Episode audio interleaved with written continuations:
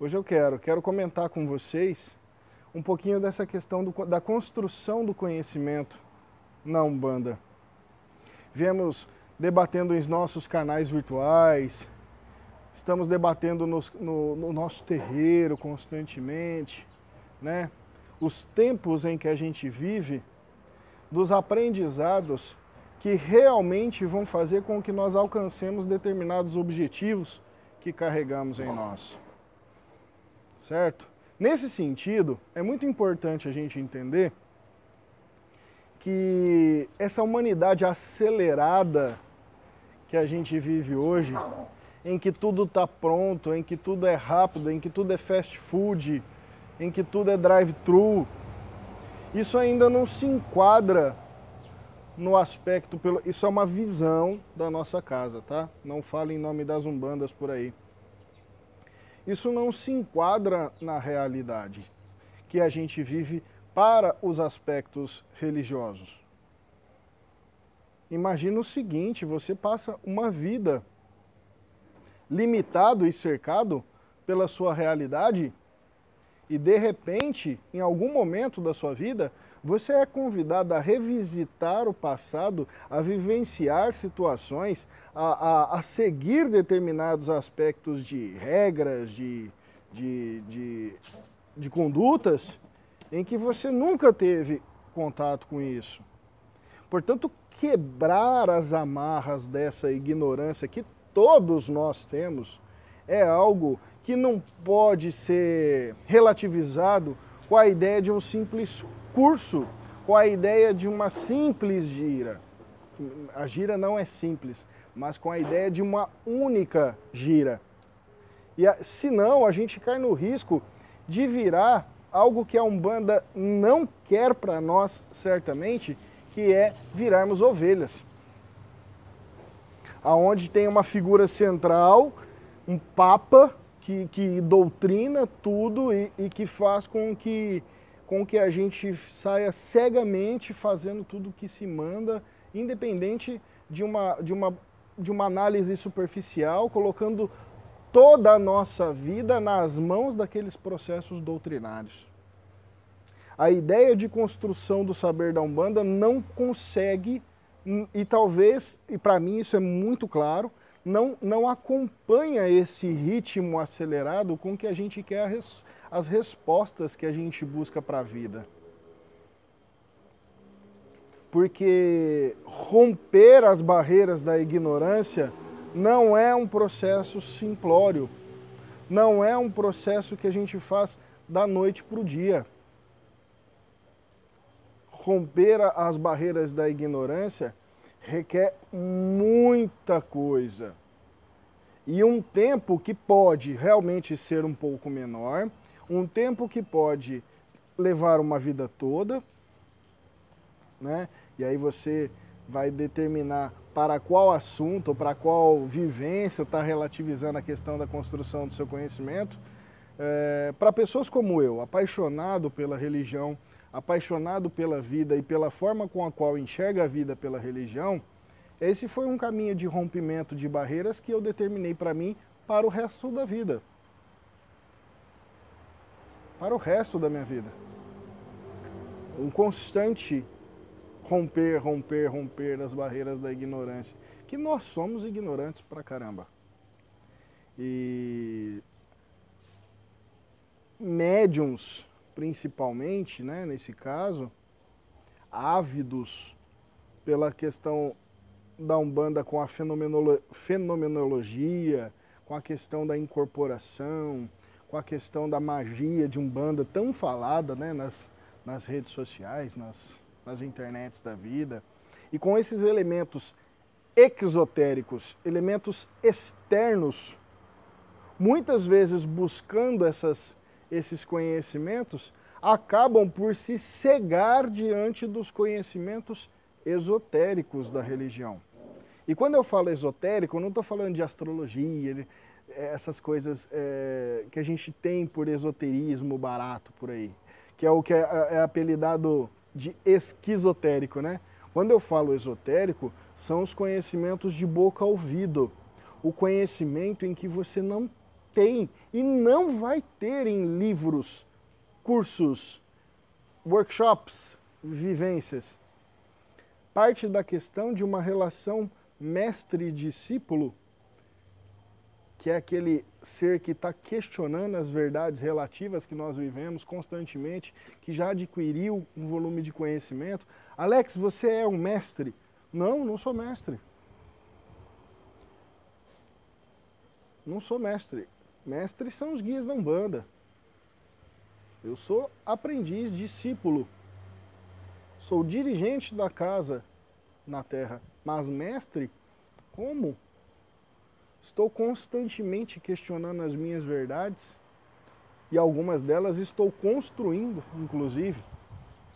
E todos os médiums de Umbanda são discípulos dos seus mestres, são discípulos do mestre da casa, que é o guia que tutela, ou os guias que tutelam uma casa de Umbanda, e essa tutela, esse aprendizado boca-ouvido, esse aprendizado esotérico vai acontecer lá, experiencialmente, sensorialmente, vivencialmente, dentro do terreiro.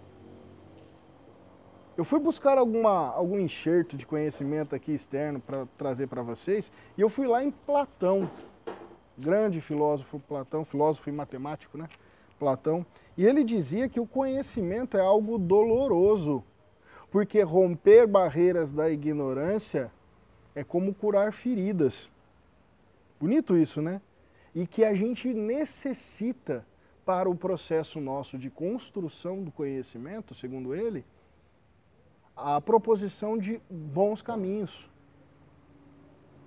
Em uma analogia com a Umbanda, esses bons caminhos seriam, por exemplo, escolha da casa que você quer frequentar, a escolha do dirigente que tutela a questão do conhecimento para com você, os irmãos de fé que compõem aquela casa, o quanto são colaborativos, engajados nesse processo de crescimento e, e de conhecimento para contigo mesmo, para com, para com a comunidade. Né? São, essas são responsabilidades que conferem a construção de um bom caminho para, a partir de, a gente começar a romper a nossa ignorância. Né? E ele coloca aqui para a gente começar a ter contato. Olha só que importante isso. Começar a ter contato com verdadeiros conhecimentos ou com o conhecimento de um modo geral ele diz que tão, são três etapas. A primeira etapa é a etapa da opinião, que é quando a gente define que essa nossa estrutura da realidade já não nos convém e passa a tomar a atitude de ter contato com novas ideias, com novos conceitos, com novas imagens, com novas vivências, com novas pessoas. Então, para você é, assumir, e eu, eu acho isso de uma beleza gigante de que para que você assumir que você vai realmente aprender algo novo, existe um processo de atitude, sobretudo, para poder sair dessa estrutura da realidade que determina o seu estado aí, a sua, sua visão de mundo, para tomar contato com outra. E nesse sentido a gente tem o terreiro como um elemento chocante para aqueles que nunca foram, né? Ou não cresceram dentro do terreiro. A realidade do terreiro, falo por mim, eu não era de terreiro antes da Umbanda, a realidade da vida de terreiro foi algo extremamente chocante para a minha realidade, que era totalmente contrária à minha estrutura. E aí a gente vai para a segunda, né, a segunda, a segunda etapa, segundo Platão, na construção desse conhecimento, que é a insistência na, na, no processo de, de inquirir esse conhecimento, analisar esse conhecimento e observar e, e análogo à, à vida de terreiro, a gente pode entender então que, que não basta você simplesmente vestir branco. Porque você rompe uma certa barreira, mas você ainda está à mercê de, de entrar no fluxo, né? Entrar no flow e ir vendo, e vendo, e vendo, e não realmente em níveis mais profundos ou esotéricos dentro de você, fazer um processo real de questionamento, de, de inserção de novas realidades, de inserção de novas ideias, de questionamento das, das verdades todas tão relativas para a gente, que definem nosso estado, o quanto a gente sabe, o quanto a gente é capaz de praticar daquele conhecimento. E essa insistência que Platão coloca é o que os dirigentes sérios da Umbanda preconizam nas suas casas, desse tempo para você gerar internamente e externamente esse processo de observância que vai te levar a uma profunda análise do, do de tudo que você está vivendo, desde o rito né, da Umbanda. Que, olha só que, que coisa maluca, né? Você quer saber se você é indisciplinado? Avalie seus sentimentos, a sua presença, avalie seu envolvimento com o rito de Umbanda. Porque para gente ansiosa, rito de Umbanda é uma loucura. Não, não, não, para mim é só baixar, fazer, não, não, não dou conta disso. Né? Quando na verdade o rito de Umbanda é um elemento litúrgico, é um elemento sacral, é um elemento pedagógico e talvez um dos elementos, e nesses três sentidos, algo do que a Umbanda tem de mais proveitoso para tratamento da sua ansiedade. Pensem nisso. É só um pouquinho aqui de fofoca esotérica dos ritos de Umbanda, tá bom? É, e nesse sentido, essa insistência, essa observância, esse questionamento, essa experimentação traria a terceira etapa do, do que Platão coloca, que é o alcance do objetivo que a gente tem quando a gente consegue contemplar. Né? E aí o, o, o, o significado de contemplar, convido vocês buscarem, que é quando a gente consegue contemplar essas novas verdades essas novas ideias, esses novos conceitos. Mesmo que, e é muito importante isso, mesmo que ele não seja um processo fim do saber. Isso é muito importante. Né? E eu acho que dentro da Umbanda, essa questão da contemplação passa inexoravelmente pelo processo de, de entrega. Então você, você questiona tudo, questiona, questiona, questiona aquelas verdades, questiona aqueles momentos, questiona tudo. Vai assimilando, vai observando, vai insistindo se for o caso. Né? Se de repente você chega a uma conclusão de que aquilo não traz ressonância com você nenhuma, ou, ou fere valores, ou fere seus, os seus valores íntimos, morais, ou em algum momento fere a lei dos homens, ou aquilo que você tem como real fundamentado de lei divina, você sai da casa e no instante em que você define isso, você passa a contemplar, você passa a aceitar aquilo como, como uma verdade relativa que lhe faz bem e consegue absorver melhor em todos os níveis, internos e externos, aquilo que está sendo vivenciado. Acho isso de uma profunda análise para todos os médiums de Umbanda e principalmente para aqueles que gostam de entrar nos barquinhos e se perderem no flow, né? uma coisa que Platão coloca muito claro, que é a definição dos seus objetivos. Né? Se tratando de Umbanda, é por que você está na Umbanda? O que você está buscando na Umbanda? Primeiro, para definir se é de fato a Umbanda que, que, que vai te oferecer isso. Numa segunda instância, se for a Umbanda, qual é a casa, qual é o dirigente que vai te, te colocar próximo da possibilidade de atender esses objetivos. E numa outra análise, é você ver o quanto tem de, de, de um humano que quer uma experiência divina ou quanto que você está cheio de pomposidade aí dentro de você, querendo ter novas experiências humanas. Né? Esse processo de objetivo e construção do conhecimento é, não torna fria a relação, pelo contrário. Né? Você começa a tangibilizar o subjetivo. Quero ser feliz. Todo mundo quer ser feliz, né? Quero ser feliz na Umbanda. Cara, você não precisa da Umbanda para ser feliz. Aí então você vai ter que questionar o que é ser feliz e como ser feliz pensando e fazendo banda. E por aí vai, né? Ou todos os outros conhecimentos, todas as outras perguntas existenciais cabem para esse processo e devem ter uma profunda reflexão para com a Umbanda na sua vida, de modo que você consiga realmente aproveitar e construir saberes dentro da, da religião, né? Ou chegar a tocar a sabedoria que a gente fala daqui a pouco. Eu, eu como especialista em gestão, né, em, e, e, a gestão do conhecimento é algo muito importante para administradores de modo geral. Certa vez tive contato e estudei um pouco mais a fundo aquele estudo de um psiquiatra americano chamado William Glasser, que construiu, né, e ele, esse cara redefiniu os conceitos de pedagogia, de, de, de estruturas de conhecimento em, toda, em todos os sentidos. Ele definiu uma pirâmide de conhecimento. E eu queria hoje, nesse, nesse encontro, é, fazer uma, uma pequena analogia, uma pequena analogia desse, dessa pirâmide de conhecimento, que é como a gente adquire realmente conhecimentos, diante de métodos que nós somos inseridos. E olha que interessante, quando a gente lê alguma coisa, segundo esse psiquiatra, nós temos uma capacidade de absorção de informação daquele processo para se tornar conhecimento em 10%.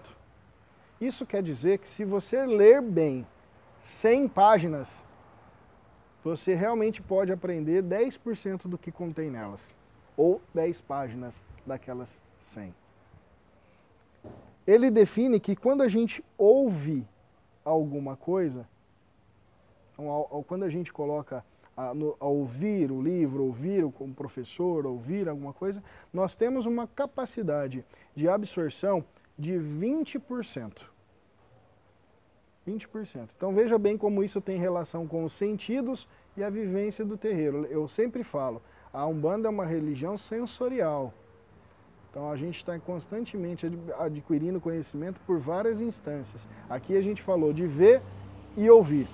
Quando a gente está observando, ou seja, quando a gente está inserido numa realidade sem fazer, mas já vendo a sua prática, nós temos uma capacidade de absorção daquele conhecimento de 30%. Se o indivíduo, aqui tem um comentário importante, ó, se o indivíduo não consegue achar dentro seu propósito ou felicidade dentro, o que achar fora será vazio. Ótimo vazio e vai ser no máximo mais um compromisso na agenda, Michel. Só mais um compromisso na agenda. Né? E vai continuar exatamente do mesmo jeito, fazendo coisas diferentes. Exatamente. Tá muito sentido o que você coloca. E quando então a gente está inserido na realidade, vendo aquilo acontecer, ouvindo, inserido naquele contexto, nós temos uma capacidade de absorção do conhecimento em 30%, segundo esse, psicó, esse psiquiatra. Quando a gente vê e ouve, ou seja, a gente já tem uma imersão mais profunda, nós temos uma capacidade de absorção de 50% daquela informação. Quando nós temos, quando nós começamos a discutir, questionar, conversar, falar sobre, enfim, nós temos uma capacidade de absorção de conhecimento de 70%. Quando a gente realmente faz tudo aquilo que a gente viu, ouviu, esteve inserido na realidade, discutiu, quando a gente faz algo, nós temos uma capacidade de 70%. E quando a gente ensina, quando a gente ensina algo para alguém, nós temos uma capacidade de aprendizado de 95%.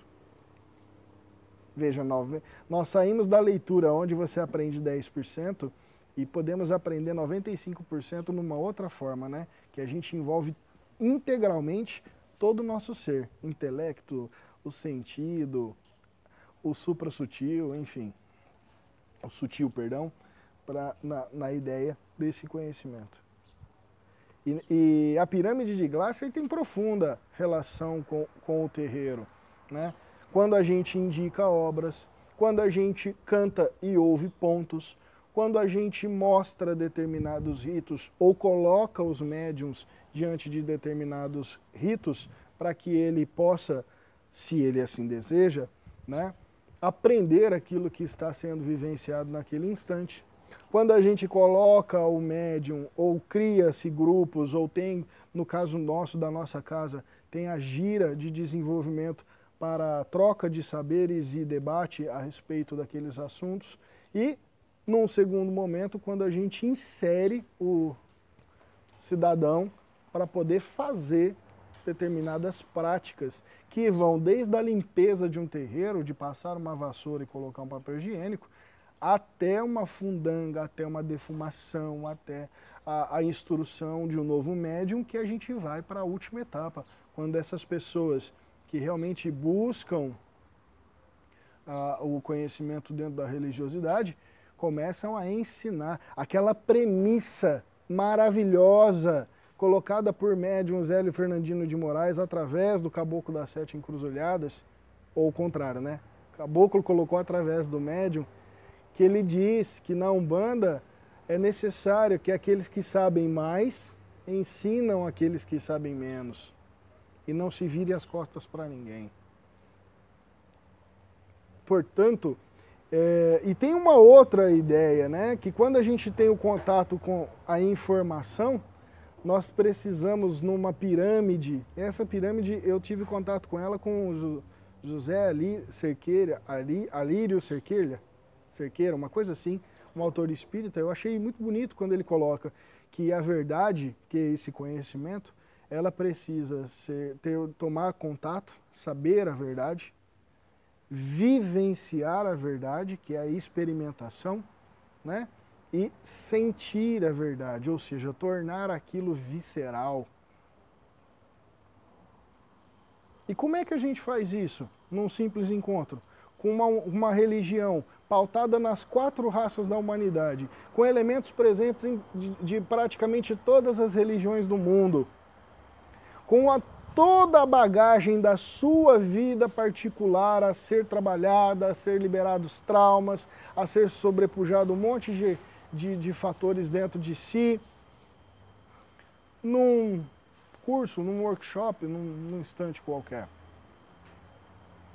Então, para os filhos de Umbanda, para aqueles que querem se tornar adeptos de Umbanda, para aqueles que querem realmente estudar a religião é, e fazer da religião um aporte, né, um, uma, um sustento que ajude a você a superar essas barreiras. E como, colocando aqui o que disse, né, e, co e colocando isso de, dentro de um propósito de vida e não simplesmente dentro de necessidades, aí sim você consegue vivenciar os aspectos é, mais profundos da vida pela religião. Ainda ontem, conversando com alguns sacerdotes aqui de Ribeirão Preto, a gente dialogava a respeito dessa ideia de que uma corrente de Umbanda, ela não é tratamento para pessoas. Né?